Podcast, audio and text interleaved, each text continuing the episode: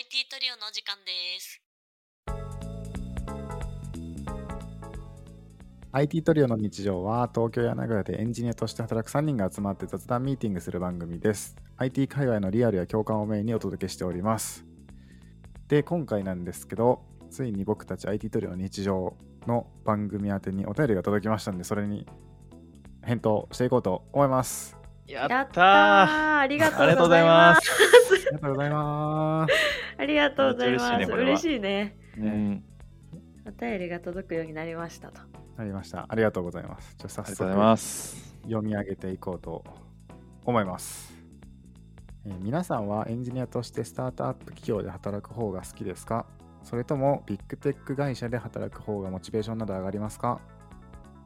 アメリカの Google で働くソフトウェアエンジニアは平均1、2年で辞めていくそうで、その中にはスタートアップ企業に行く人も多いみたいです。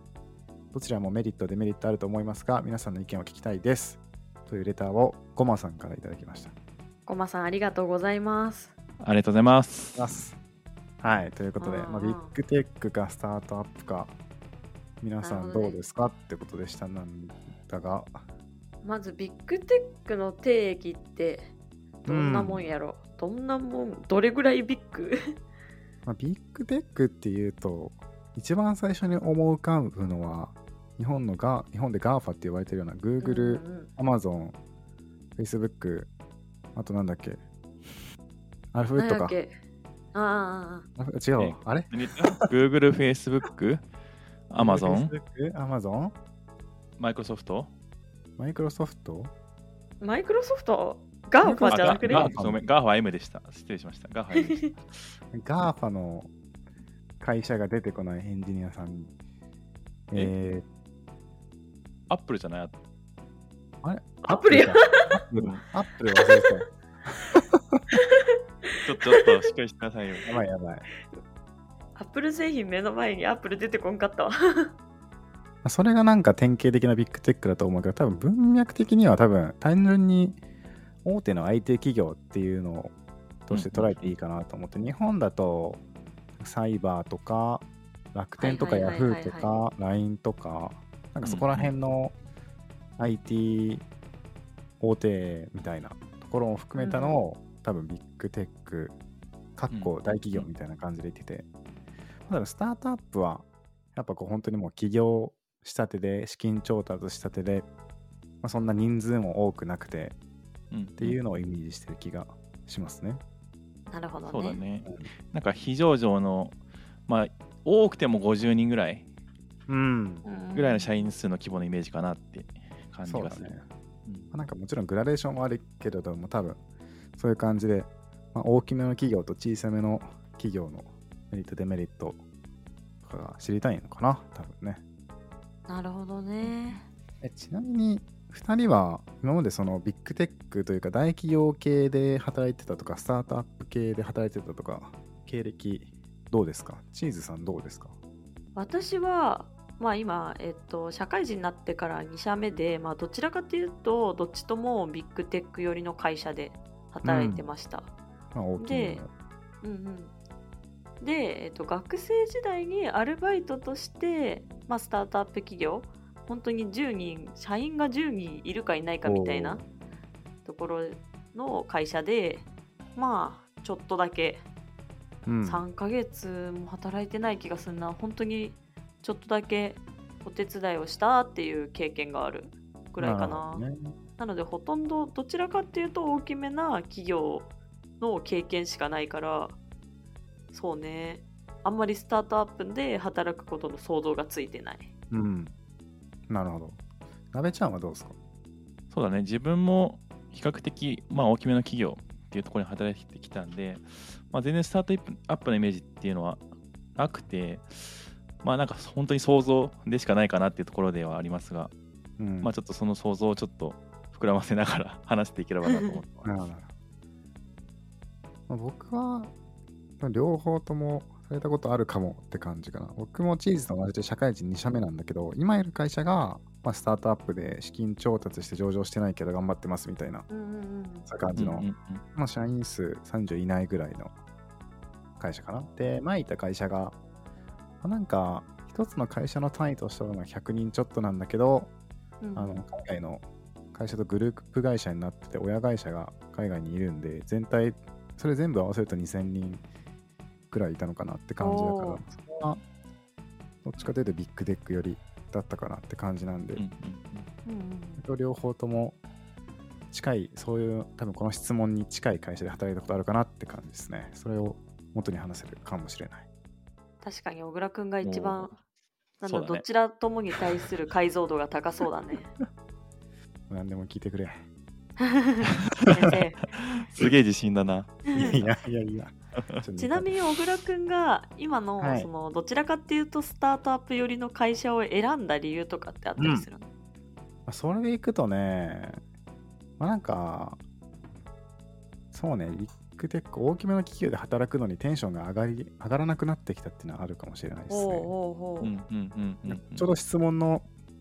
答えになるかもしれないけど、なんか質問では、どっちがモチベーション上がりますかみたいな感じだったんですけど、僕は多分スタートアップの方がモチベーション上がる感じで、なるほどでねも、まあ、やっぱ、そうね、観点いろいろあるけど、小さい会社というか、そうね、まあ、小さい会社の方が、僕的にはすごい、個人個人の裁量が大きい。裁量？うんうんうん。裁量って言葉合ってますか、合ってる気がするよ合ってると思うよ。そう、まあ、責任というか、まあなんか自分がやらなければ仕事止まるとかそういうリスクみたいなのは、もちろん多分大きい企業よりも負う必要はあるんだけど、その分自分ができる範囲が大きい。自分の自由になる範囲が大きい。だから結構その仕事してる中でも単純に、あのーなんですかね、個別に小さくしたタスクをやってるっていう感じではなくて、ちゃんとその自分にある程度大きな開発タスクっていうのが任せられたりして、で、まあ、その中で実装が完了できる範囲であれば、割と自分の自由にできるっていうのが、すごい僕的には楽しさを、まあ今のところは感じているし、うん感じたかったんで転職したって感じかな。うん。なるほどね。実際にできている。その実際に裁量としてはうん。なってる責任としては。そうね、なんか、大きくなってると思うね。まあなんか、うん多分会社としての歴史も、スタートアップって相対的に短いと思うんだけど、大企業よりは。うんその分やっぱりなんかルールみたいなものも多分少なくて、そうなると、まあ割と行儀悪くていいというか、言葉がわかんないけど まあなんか、なんだろうな、ちょっと気になる技術があった場合に、まあ、多少周りの人って説得できたり、メリットが明確であれば、別に誰かに許可を得ることなく、まあ、合理性があるんだったら自分のあの判断で入れることが多分しやすい。まあ、会社によると思うんだけど、っっていう感じはあるんだけど、まあなんか大企業の場合だとそういうところがあんまり自由が利かないというよりかは、まあなんか実現するためのいろんなステップが多いかなと思って、確かに確かに。それはあると思う。結構今の会社でも、やっぱり会社としての合理性みたいなところは結構うん、重視されるというか、やっぱり社内で使う言語がどれぐどの言語が一番ユーザーとして多いかみたいなところは結構あの選ば選ぶ言語の選定理由としてはあ。大きくて、そうなんだ。うん。自分の会社ってやっぱり Ruby っていう言語がメインで使われてるから、うん。まあ、基本やっぱり技術何選べかってなった時に、まあ、Rails うん、をまず選定基準としては選ぶケースっていうのがまあ本当にデファクトスタンダード並びにもう基本的に Rails だよねみたいな感じになりやすいので、うん。まあ、そこちょっとやっぱり自分最近 Go とか使ってみたいなとか、まあ、ラストとかもなんか来てるし、ちょっとラストとかも興味あるなとかってなった時になかなかそこ採用しようって思うと、まあ、結構いろいろあの交渉したりとか、調整したりとか、入れる理由っていうのをちゃんと説明しないといけないっていう感じはあるね。うんなんか、まず自分、そういうのをやりたいときに、まず自分のチームというか、自分の周りを説得して、その後、自分のチームの隣のチームの人たちを説得して、さらにそれが起きた場合でも、なんかそのさらに上のマネジメント系を説得して、それができても、さらにこう、うん事業部が別のエンジニアを巻き込んで説得とか、そうそうそうそうなってくると、あるね。やっぱその、どうしても小さい会社よりは、その技術を使い始めるぞっっていうところに行くまでのステップというか時間が結構ねそうなんですよねうん。必要になってくるね。いやー確かに確かにうちはまあ両方ともビッグテック寄りの会社なんだけどそこら辺に対しては全然毛色違うねうん。なんだろうまあ今のいる会社まああれなんだよね拠点が本社ではないから今拠点で働いてるからこそかもしれないんだけどうん。そこの技術導入とか技術チャレンジっていうのは結構自由にもう選定できてもう本当にチームに委ねられてるそのプロダクトのこのチームでもうこのチーム内で。一番なんか最大のパワーを発揮できるものを自分たちで選んでくださいみたいな感じ、うん。うん。うん、そこにな関して CTO の人とかがこう介入したりとかは、まあ、はい？あるけどあるけどなんかなんだろう基本的になんだろうメンバーがその合意を取ることを超意識する必要はないかなって思ってる。うんうんうん、あ、そうなんだ。し、うん、なんか前職ではもう少しこういうところとか承認取ってなんだ例えばあのビジネスの人にちゃんとこれをやりますっていうのが合意を得られたら GO をするっていううん。流れが多かったんだけど、うん。結構エンジニア目線でエンジニアがこれをやりたいからもう今回これやるわって感じでうん。やってる導入したりとかもうしたりしてるね。例えば最近の例だとあのモノレポを導入したいっていう案が上がってはい。そこから3日後ぐらいにはチームでモノレポモノレポって感じで もうすぐに導入しようってなって特に大きな承認を得たとかないけど、もうチームの中で合意形成が取れているから、じゃあやっちゃおうねみたいな感じでうん。前に進んでいるから、それがなんか前職だと結構、なんだろう、ガチな提案みたいな形で提案して、承認者がいて、うん OK って言われたらやろうみたいな流れが多かった気がするね。なので、そもそもビッグテック、まあちょっと、うーん、どっちともまあ、ビッグテックって言い切れるかわかんないような企業かもしれないけど、まあ、同じぐらいの会社でも、なんか会社の毛色によっても全然違うかもしれんね、そこは。確かにね、そこはなんか結構開発組織をどう開発していくかっていうので、企業の色が現れるかもしれないなって確かに聞きながら思って、結構その大きい企業でマイクロサービスとか、フロントエンドだけ取ってもマイクロフロントエンドとか言って、こう一つの画面とか一つのサービスだけど、中の仕組みをすごい何個にも分けて動かすっていうのがあったりするんだけど、うんうんうん。そういうのも今のお話と関係あるかなと思って、うん結構大きい企業で一つのプロダクトにいろんな人が関わるってなった時に、結構そういう中でマイクロサービス化しておくと、そのサービスの中でこう影響とかが完結するから、結構その中で動くんだったら言語何選んでもいいとか、フレームワーク何選んでもいいっていうのはあるかなと思って、なんか、うんうんうん。ビッグテックかな ?Spotify とかあると思うんですけど、うん。Spotify の確か Web のフロントエンドってマイクロフロントエンドでなんかこう開発者用の開発ツールで見てみるとこういろんなフレームワークが同居しているわけなんですよ。なんかはいはいはい。React と Vue と Svelte が一緒にいるみたいな。はいはいはいはい。しかもその新しいフレームワークが出てきた時に割とすぐ新しいの採用してたりしてすごいなとか思ったんだけどそれは多分そういうフロントエンドが何個ものサービスに分かれているから多分その担当するチームの中でこういろんな新しい技術試したいとかそういうのの結論を出すのが完結しているからすごく早く動けてやりやすいのかなとか思ったりもしましたね。確かに確かに。うん大企業だからこそサービスをたくさん持ってたりとかサービスのあ規模が大きいからこそマクロサービスであったりマイクロフロントエンドっていう分割する工夫が 結構大事かもしれんね。うんうんうんそれで言うと、うん、私もマイクロフロントエンドを導入してるからこそできている感は確かになめないなって。そうそうね、そこはやっぱややっていきたいなとは思うね、うちの企業でもね。うん羨ましい限りで。うん。そう。まあ、でもそうね、逆に大企業でややっぱりさ、その、どんどんどんどんリポジトがでかくなっていくからこそさ、まあ、そういうマイクロサービスとか、ね、マイクロフロントエンドみたいな、なんか大企業ならではのなんか技術的な挑戦とかも結構あるかなと思ってて、まあ、まあサービス規模がでかいからこそ。確かに。そういったそういった経験ができるっていうのは、大企業じゃないと、ビッグテックじゃないとなかなかできないところかなとはちょっと思ったりする。うん確かにスタートアップで マイクロサービスとか作っても価値あるって。いや、ないないないない。マイナスしかない。全然発揮できない。時間かかるだけでね。ね。言われて思ったんだけど、やっぱ確かに大企業じゃないと、特になんかサービスの規模の大きさは多分、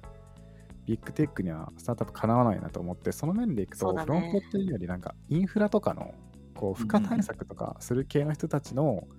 技術的なチャレンジっていうのは、スタートアップよりも多分、ビッグテックの方がずっと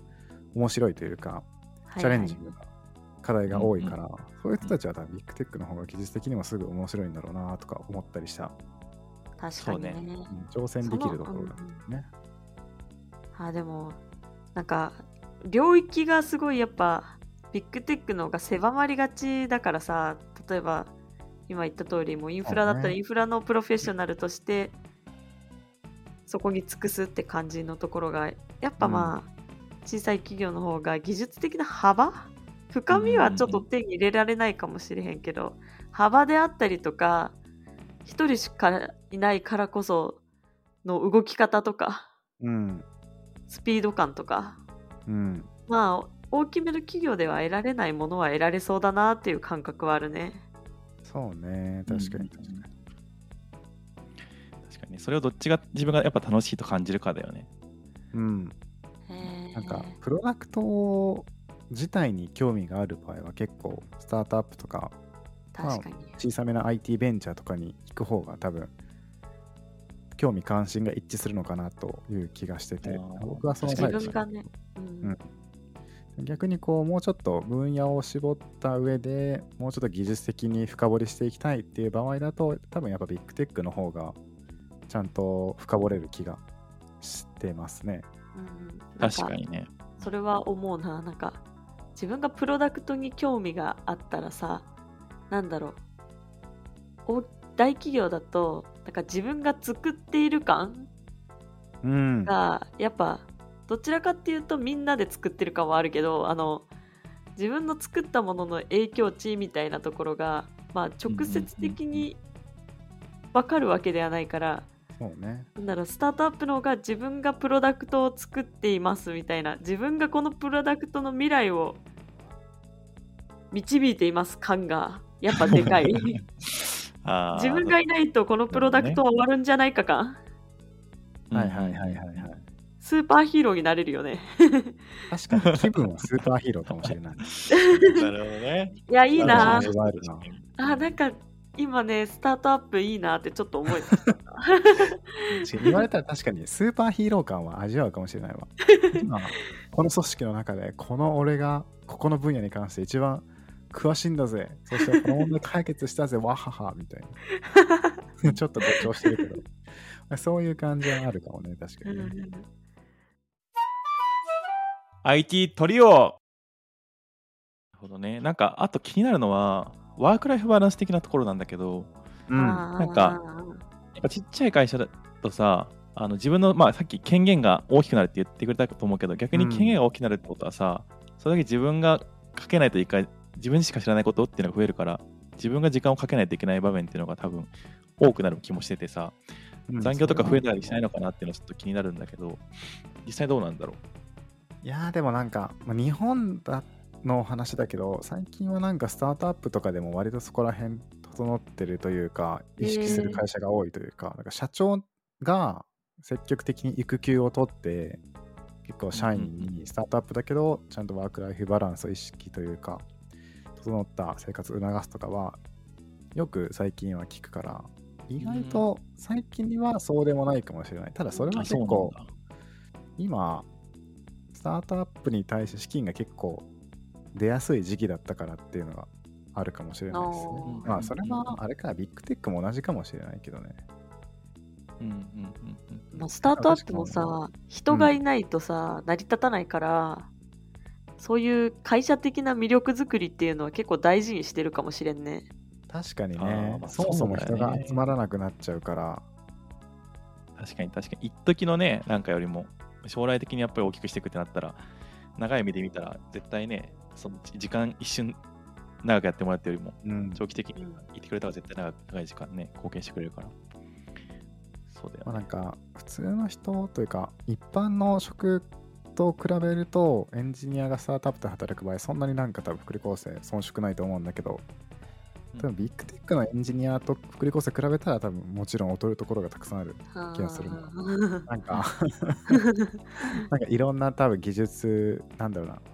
技術金支援銭的な多分保証とかうんなんかし食堂とかよくビッグテックはあるけどスタートアップで食堂があったかあん聞いたことないしとかないな。この辺はね、まあ、やっぱ福利厚生は僕も転職してみた感じ、スタートアップは大きい企業にはかなわんなっていう感じはありますね。うんうんそこはでかいだろうね。ね今はさ、結構リモートで働くことも増えたからさ、うんそのオフィスであるメリットっていうのがさ、昔と比べるとさ、だいぶ差は縮まってきてるのかなと思ってて、大企業とこう、スタートアップ。まあね、確かにね。まあ確こかに確かの辺は、なんか昔よりかはね、スタートアップで働くメリットっていうのも増えてきたのかなっていう気も。うんに。うんうんうんでもリモートはリモートでさ、結構大きい企業だと、リモートになった時に、リモート補助みたいな感じで、あるねなんか。10万円やら何やらあげたり、こう、リモートワーク用の、なんですか、働く道具を購入する費用を補填してくれたりとかあったけど、うんあるね。スタートアップでそういうのあんま聞いてないから、リモート、ねリモートでまた差がある気がするね。そっかそっか。なるほど、ね。あと、そういえば思い出したというか思ったんだけど、多分、ビッグテックとか大きい企業のメリットのさらに一つ思いつきました。あおのコネが作れるってところ。あうんあ、大きいね、それ結構ね。確かに。業界で有名なエンジニアの人とか分野で有名なエンジニアの人がいると思うんだけど、そういう人に出会える率うんが大企業の方が多分結構高くて、うん確かに確かに。そういう人とコネを作るって言ったら聞こ響きが悪いかもしれないんだけど、友達になれると、なんかこうカンファレンスの登壇人が足りない時にちょっとやってよとか、イベントをする時に声がかかったりとかっていうのがあるんで、そういうところは割と、まあなんだろうな、エンジニアでアウトプットに興味がある人じゃないと響かないかもしれないんだけど、そういう点でメリットはちょっとある気はしましたかね。うんいやなんかさ、そこの点さこんな会社関係あるのかな？あんまイメージなくてさ確かにと思ったんだけどさ、それこそカンファレンスをさとかなんか勉強会とかでさまあ外の会社とのつながりみたいなのって簡単に作れる世の中じゃんねうん。なんだろう同じ会社である必要とかってあんのかな？まあ、会社である必要というか、こその声のかかりやすさが結構違うかなと思って。あーなるほどね会社内で、この技術のテーマのこのカンファレンスだから会社の中で誰がいいのかなってこの人かなみたいなところで声かけてもらえるって感じか。とか、まあ、あと副業とか人探すときにうん。そういう経由でかかるとか、やっぱ単純な接触機会の多さっていうところでさ、うん、なんか関係性が作りやすいってところはやっぱ大きいだろうね。あとね。あのうん。実際にさ、仕事をさ、一緒にやれたりするからさ、お互いのさ、なんかその、仕事どんな感じかっていうのも知ってるしさ、まあ、特に自分よりスキルレベル高い人の仕事のやり方とかさ、やっぱりそういうのを見て学べるっていうのも結構大きいんだろうなって。まあうん確かにそれはあるね。なんだろう私の思ったのはねまあ前職いた頃ちょっと反省点として、うん。まあだいぶ引きこもっちゃったんだよね。会社の中でいいやっていうところで。はいはいあはい。ーなるほどね。だか。ら外とのねつながりをねあんまり作らなくなっちゃって昔より。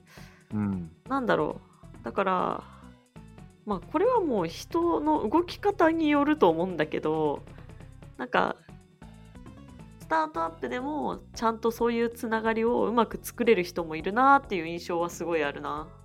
なるほど、それでね。副業とうんうんかうん声かけてもらったりとかうんそうだね。なんか、そういう人たちのイメージって、アウトプットめっちゃしてる人のイメージがあるかな。自分から。あ自分からアウトプットしていく中で、なんか、自然に声がかかる状態っていうのを作り出してるみたいなイメージがある。ー確かにうん確かに、まあ、主体的であるっていうのはねめっちゃ大事よねうんねあなんかいろいろ話したんだけども、結論的にはどんな感じなんかな？結論的には、なんだろうな。まあ、大企業、うん、ああ、どうぞどうぞ。私はどうぞ、私は。はい。私はなんか一瞬スタートアップのその裁量を持たせてもらえるところに魅力を感じたけどうん。人生で考えた時になんだろうやっぱ福利厚生のでかさであったりとかうん。はなんだかんだ大事だし 私はどちらかっていうと守られて生きていきたいなって思って保守的な方ね。うんうんうんで、そういう意味でまあビッグテックでいたいなって思っちゃった。うんうんいろいろ考えたけど。なるほどね。だから自分は、あの、人生の中で、気分によって変えていけばいいんじゃないかなって思ってて まあ確かに。まあエンジニアのメリットってあの自分がやっぱ技術も手に職持ってるってところだと思うからなんか割とスイッチしやすいのかなって思っててちょっと大企業でなんか最近ちょっとマネージしてきたなって思ったら、まあ、ベンチャー行ってうんなんか仕事に熱量かけてやればいいと思うし、なんかちょっとなんていうのかなもっと技術深めたいなとかなんか安定した生活したいなって思ったらビッグテックにまた戻ればいいしみたいな感じでその時その時のなんかモチベーションとかに応じて変えていけばいいのかなっていうふうに思ったのが個人的な結論でございました。うん確かにいいじゃん。いいね。まあ、僕もそれもほぼ同意かな。どうせ転職するからっていう気持ちはあるんで、はいはいはい。その時の気え持ちで一番フィットしたものがいいかなって思って、まあ、僕の場合は今は結構スタートアップな気分で、なんていうの、血湧き肉踊るようなー 求めているんだけど、これがなんか人生のこの後もずっと続くとは思わないし感じないね。ううんうんんもうちょっと人生の後で、例えば家族ができたりとか、もし子供ができたりってなったら、また気持ちも変わるだろうし、そこは結構ね。今自分そうのどういう感情を持ってるかとか、自分がどういう環境に置かれているかとか、人生のどの点にいるかとかで変わってくんじゃないかなって感じでした。うんうんうんみんななんかちゃんと考えてる。おーいやチーズもちゃんと考えてるよ。考えてるね。うんそんな感じかな、今日は。うんうん。はい。いや本当にお便りあありがとうございました。お便りありがとうございました。このレターを聞いて、送りたいレターが思いついた方は、どしどしレターを送ってください。どんなネタでも待ってます。はい、お願いします。お願いします。お願いします。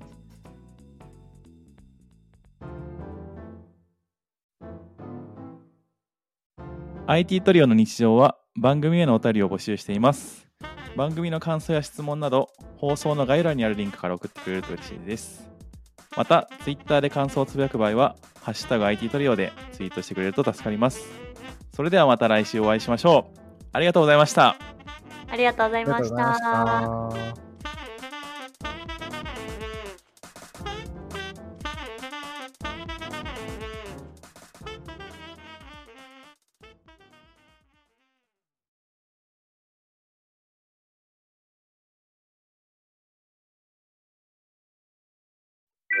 And now, a short commercial break. 現在エンジニアの採用にお困りではないですか？候補者とのマッチ率を高めたい、辞退率を下げたいという課題がある場合、ポッドキャストの活用がおすすめです。音声だからこそ伝えられる深い情報で候補者の興味関心を高めることができます株式会社ピトパでは企業の採用広報に役立つポッドキャスト作りをサポートしています X またはホームページのお問い合わせよりご連絡ください。気になる方はカタカナでピトパと検索検索